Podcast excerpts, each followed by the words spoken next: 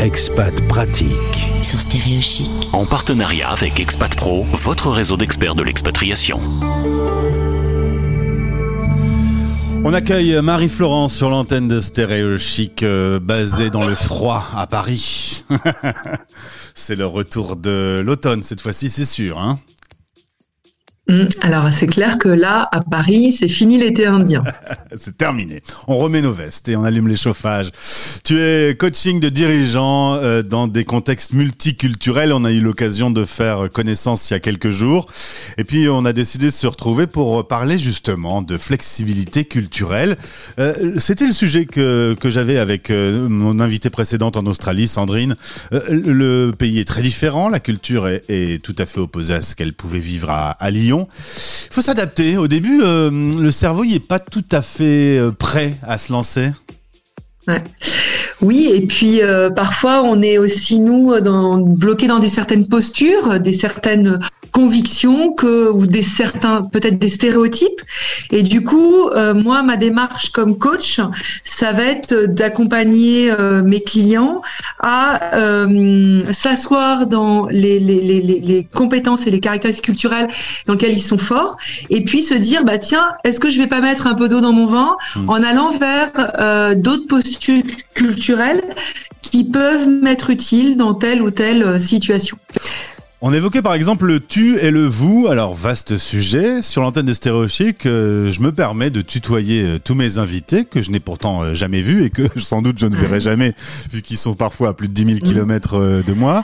Euh, voilà, de temps en temps il y a du vous. Tout à l'heure l'invité qui va passer au micro, euh, c'est une personne qui a créé une entreprise il y a 50 ans et, et je l'ai vous voyez parce qu'il m'a pas autorisé le Mhm. tutoiement. Euh, la politique parfois, euh, certains certains postes Mhm. comme avocat. Euh, mais dans le monde expat, c'est quand même le tutoiement qui, a tendance à, à s'être un peu imposé. Euh, comment on gère le tu et le vous? Alors, d'abord, je vais peut-être prendre le temps de t'expliquer comment moi j'ai- circulé autour de ce sujet, parce que moi, clairement, je suis dans le tu, je suis dans l'informel. C'est là où je suis forte et c'est là où j'aime la spontanéité, euh, la proximité que peut créer le tu. Et puis, mon mari, lui, est diplomate, Ouais. et donc dans nos aventures d'expatriation, bien, j'étais amenée à, à, à, à aller dans des occasions plus formelles.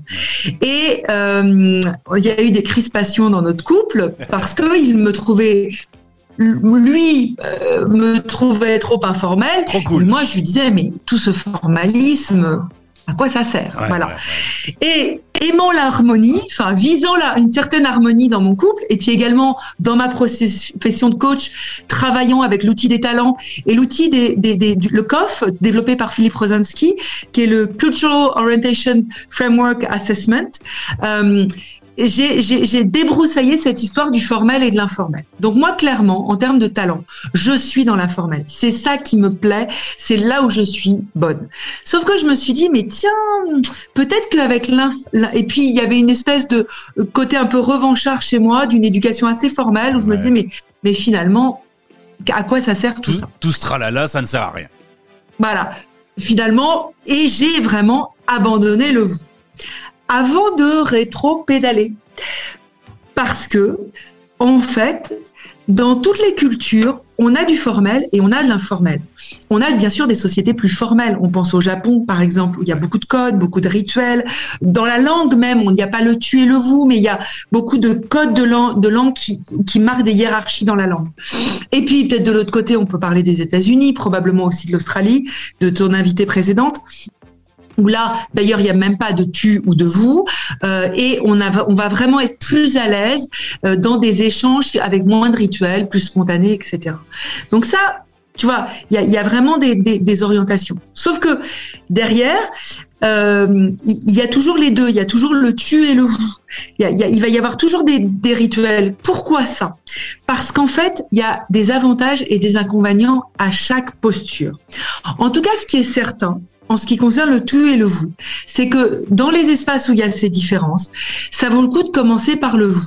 Et puis le passage au tu va se faire peut-être en quelques minutes, peut-être en quelques semaines, peut-être en quelques mois, mais on va le faire parce que on ne veut pas mettre l'autre mal à l'aise. Mhm. Et c'est ça qui est important, c'est de ne pas mettre l'autre mal à l'aise.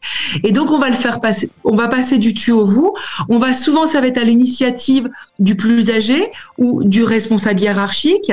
Euh, ça va être aussi, euh, on va pouvoir aussi vérifier est-ce que c'est ok.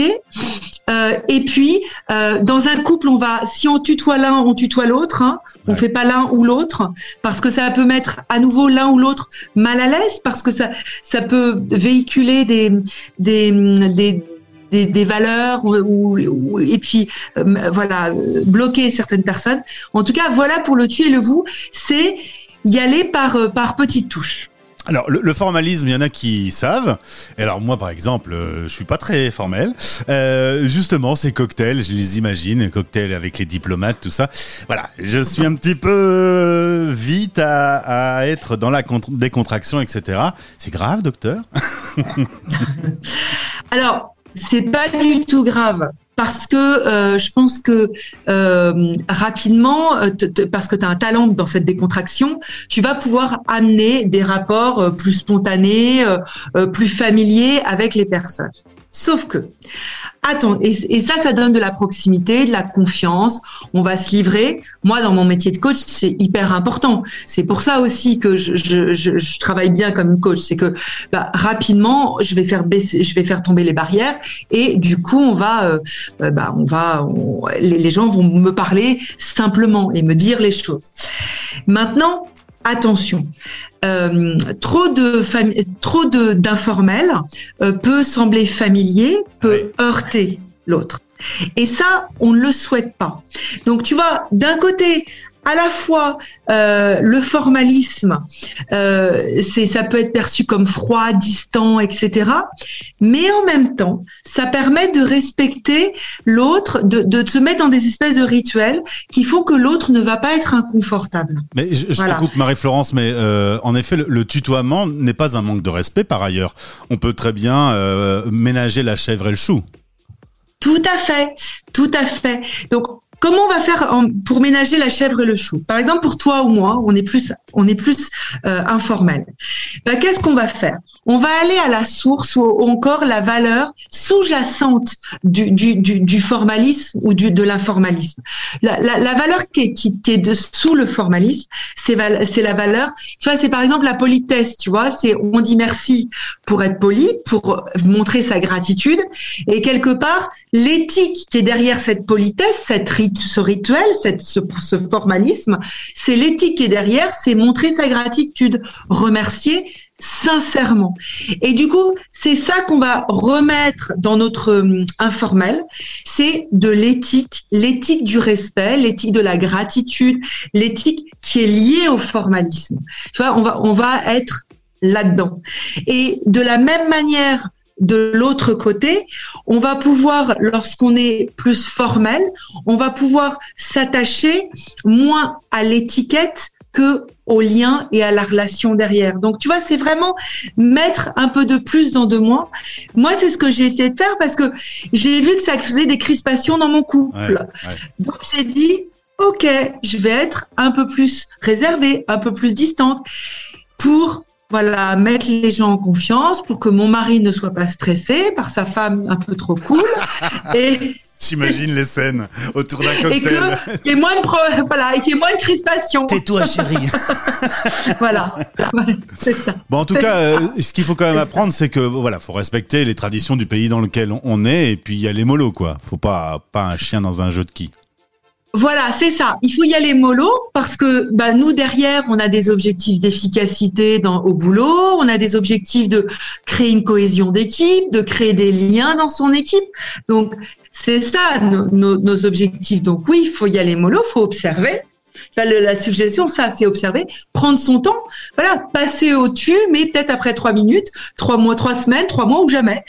Et puis, euh, l'autre chose que j'allais dire, c'est que euh, ce qui est très intéressant derrière, c'est qu'on sort de la posture. C'est-à-dire que, tu vois, moi, par ce petit exemple-là, parce que je râlais un petit peu hein, sur ce formalisme, je me sentais un petit peu jugée d'ailleurs. Puis d'ailleurs, je jugeais un petit peu également, hein, tous ces gens très formels. Hein. Et, et du coup, prendre cette distance m'a permis de sortir du jugement, des stéréotypes. Et finalement, de, de vraiment apprécier pouvoir être formel de temps en temps.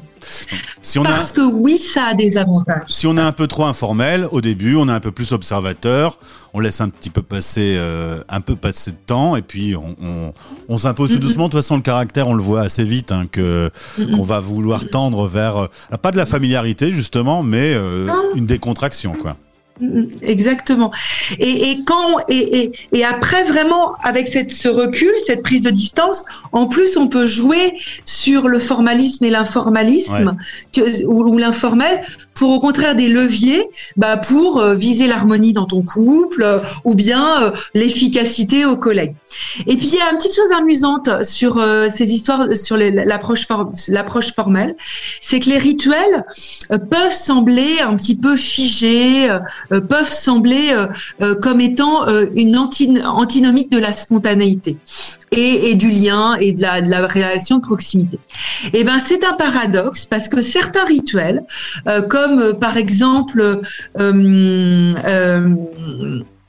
certains rituels, comme par exemple euh, Philippe Rosinski, qui est celui qui a créé le, le, le, le Cultural euh, Orientation Framework Assessment, lui, il parle de, en Asie, il a vu des ouvriers chaque matin chanter de manière formelle.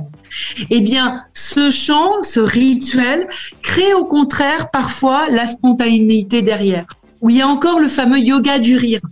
dans certaines sociétés ou dans certaines, on met une petite séance de rire qui est totalement formalisée, ritualisée, et, on dit mais et, qui pourtant amène au rire spontané, qui fait du bien, etc. donc, aussi se méfier des idées reçues. Parfois, le formalisme, les rituels peuvent amener la spontanéité. Marie-Florence, merci pour euh, cette euh, jolie explication claire et nette. Je vous remercie d'être venue sur l'antenne de Stéréo Chic et au plaisir de te retrouver à bientôt. Merci beaucoup Gauthier, à très bientôt et euh, ravi de participer comme comme expert du, du, du, réseau Expat Parents. Merci beaucoup. On les salue, ils sont partenaires avec nous au passage. À bientôt. Au revoir. C'était Expat Pratique. En partenariat avec Expat Pro, votre réseau d'experts de l'expatriation. expat-pro.com